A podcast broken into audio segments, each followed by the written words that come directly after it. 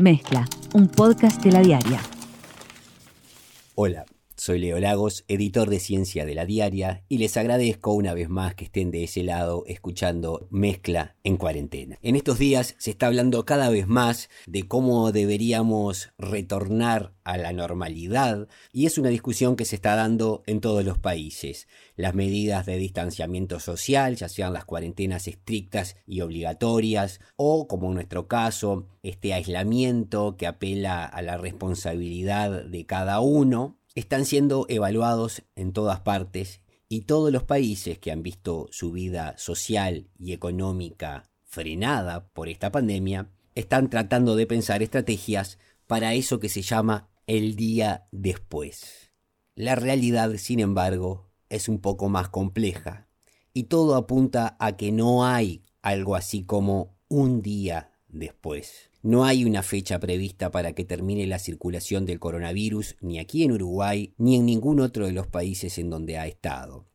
Por ejemplo, en el día de hoy salió publicado en la revista Science, que es una revista bastante prestigiosa, un artículo que se llama Proyectando las dinámicas de transmisión del SARS-CoV-2 a través del periodo post-pandémico. Tras ese nombre que puede resultar no muy seductor, hay un gran trabajo de investigación realizado por científicos y científicas del Departamento de Inmunología y de Enfermedades Infecciosas y del Departamento de Epidemiología de la Universidad de Harvard, que a la vez también trabajan en la Escuela de Salud Pública de Boston, Massachusetts, todo esto en Estados Unidos. ¿Qué pretenden estos investigadores? Determinar cuál será el modelo de transmisión de este síndrome respiratorio agudo severo coronavirus 2 conocido por su nombre SARS-CoV-2. Para realizar este modelo que intenta ver cómo el nuevo coronavirus circulará entre nosotros pasada esta primera ola, ellos emplearon información sobre estacionalidad y circulación de otros beta coronavirus que afectan a los seres humanos, pero que no son este nuevo coronavirus. ¿Qué obtuvieron a través de sus modelos? En primer lugar, que va a haber brotes recurrentes de este nuevo coronavirus durante el invierno del norte, que probablemente ocurrirán después de la onda pandémica inicial más grave. Por otro lado, señalaron que una métrica clave para el éxito del distanciamiento social es si se exceden las capacidades de atención crítica en los sistemas de salud, y a la vez señalan que para evitar que se saturen los sistemas de salud, puede llegar a ser necesario un distanciamiento social prolongado o intermitente hasta entrado el año 2022. Esto es un modelo que se realizó en los Estados Unidos, que lo que está diciendo es que probablemente el SARS-CoV-2 no se va a retirar y que hasta que no lleguen las vacunas o algunos fármacos que permitan combatirlo de manera más eficiente, el distanciamiento social va a tener que ser o permanente o intermitente de acá hasta el año 2022. 2022 suena muy lejos para pensar en un día después, y ellos en su trabajo dicen que las intervenciones adicionales, incluida la expansión de la capacidad de cuidados críticos y una terapéutica efectiva, mejorarían el éxito del distanciamiento intermitente y acelerarían la adquisición de la inmunidad colectiva. Y todos cruzamos los dedos para que esto suceda antes que el año 2022 como proyectan en su modelo. Para finalizar, otra de las conclusiones que hacen en este trabajo, publicado, reitero, en el día de hoy, sostienen que incluso en el caso de una eliminación aparente, la vigilancia del SARS-CoV-2 debe mantenerse, ya que un resurgimiento del contagio podría ser posible hasta el año 2024. Con esto vuelvo a lo del principio, estamos tratando de pensar un día después.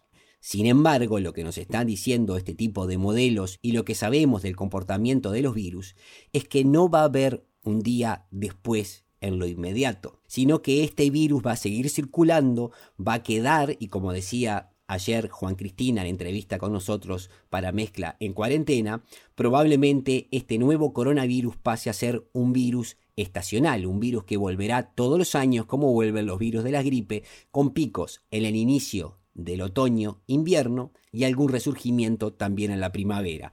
¿Qué es lo que pasa? Es que mientras para los otros virus tenemos vacunas, medicamentos e incluso cierta inmunidad generada, para este nuevo coronavirus por ahora estamos en pañales. Y esto me lleva a hablar de otro tema importante. Bastante revuelo se ha armado en torno a las declaraciones del director general de la salud, Miguel Asqueta, acerca de lo que él llama una especie de modulación de cómo vamos a irnos reincorporando luego de esta primera etapa de distanciamiento social con la cual venimos enfrentando por ahora con bastante éxito la primera ola del coronavirus. Y aquí quiero hacer una pequeña reflexión más allá de que se haya decidido dar el primer paso para suspender este distanciamiento con los trabajadores de la construcción y de que se haya mencionado la posibilidad de que los alumnos de escuelas rurales vuelvan a tener actividad, lo que sí es evidente es que un país no puede permanecer paralizado durante meses y meses y meses porque además, entre otras cosas, como veíamos en el artículo de Science, el nuevo coronavirus podría significar un peligro a tratar con medidas de distanciamiento incluso hasta el año 2021. ¿Cómo vamos relajando estas medidas de distanciamiento? Es algo que debemos resolver. Obviamente que la ciencia jugará un papel importante en ver cómo se va haciendo, pero también hay otras decisiones que son sociales y como toda decisión en una sociedad, más que nada políticas. El tema de la política y del cómo lo hacemos, de qué forma tomamos esas decisiones, no lo vamos a tratar en este envío de podcast. Pero sí vamos a hablar de otra cuestión que parece que no había quedado clara y vale la pena hacer hincapié en ella. Cuando se habló y se habló mucho del tema de aplanar la curva o de achatar la curva, lo que se estaba diciendo era algo bastante claro. Si no se tomaban determinadas medidas, como por ejemplo suspender las clases y este distanciamiento social voluntario en nuestro país, o la cuarentena obligatoria, como decidió hacer Argentina, lo que iba a pasar es que en un periodo corto de tiempo, pongámosle un mes, se iban a dar muchísimos casos de COVID-19, tantos que podrían hacer colapsar las emergencias de los sistemas de salud, algo como lo que se vio en Italia o como sucedió en otras partes del mundo.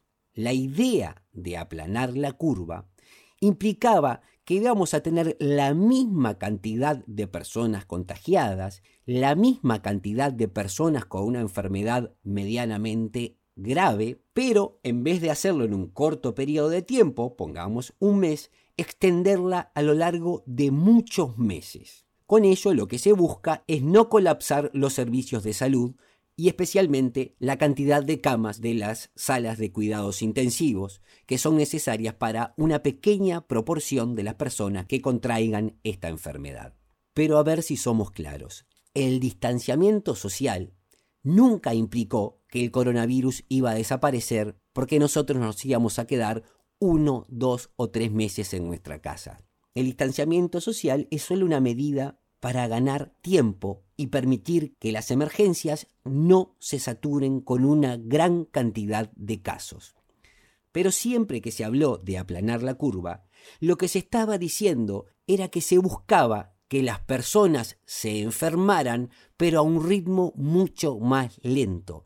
Nadie jamás, cuando habló de achatar la curva, habló de que las personas no contrajeran coronavirus. De hecho, nuestra principal arma de combate contra el coronavirus es nuestro propio sistema inmunológico y en la medida que más personas contraigan la enfermedad, que en casi el 80% de los casos no pasa de un malestar que lleva entre una y dos semanas, y de esa forma ir generando esa inmunidad del rebaño de la que se hablaba. Tal vez el error de Miguel Asqueta haya pasado más por el cómo que por el qué. Tal vez le faltó cierto tacto o aplicar cierta anestesia para lo que él considera su modelo de modulación o de on-off, o sea, de encendido y apagado de las medidas de distanciamiento. La discusión sobre quiénes, en qué momento, qué sectores y con qué garantías científicas, epidemiológicas y de salud deberán ir relajando el distanciamiento social debe darse en la sociedad y debe contar con el mayor consenso posible. Pero eso no quita lo que en el fondo dijo Asqueta y vienen diciendo todos los expertos desde que comenzó esta pandemia. El nuevo coronavirus está entre nosotros y dado que es muy contagioso, muchos debemos enfermarnos. En eso no hay nada nuevo. Tampoco hay nada nuevo en el temor que tenemos muchas veces de que las personas que deban sacrificarse sean justamente las que están más desprotegidas. Hacia allí debemos enfocar nuestra atención, pero no hay absolutamente nada, pero nada, nada, nada, nada, nada nuevo en la idea de que únicamente el distanciamiento social va a ayudarnos a terminar con la pandemia. Pese a que es un virus nuevo y no sabemos mucho sobre él, el remedio para esta pandemia pasa, en cierta medida, también por enfermarnos a un ritmo lento que no sature los sistemas de salud. Por otro lado, la injusticia entre nosotros lleva siglos y lamentablemente son pocas las excusas para justificar por qué aún no la hemos erradicado. Por más información sobre el coronavirus o sobre lo que sucede en el país y en el mundo, los invito a visitar ladiaria.com.uy.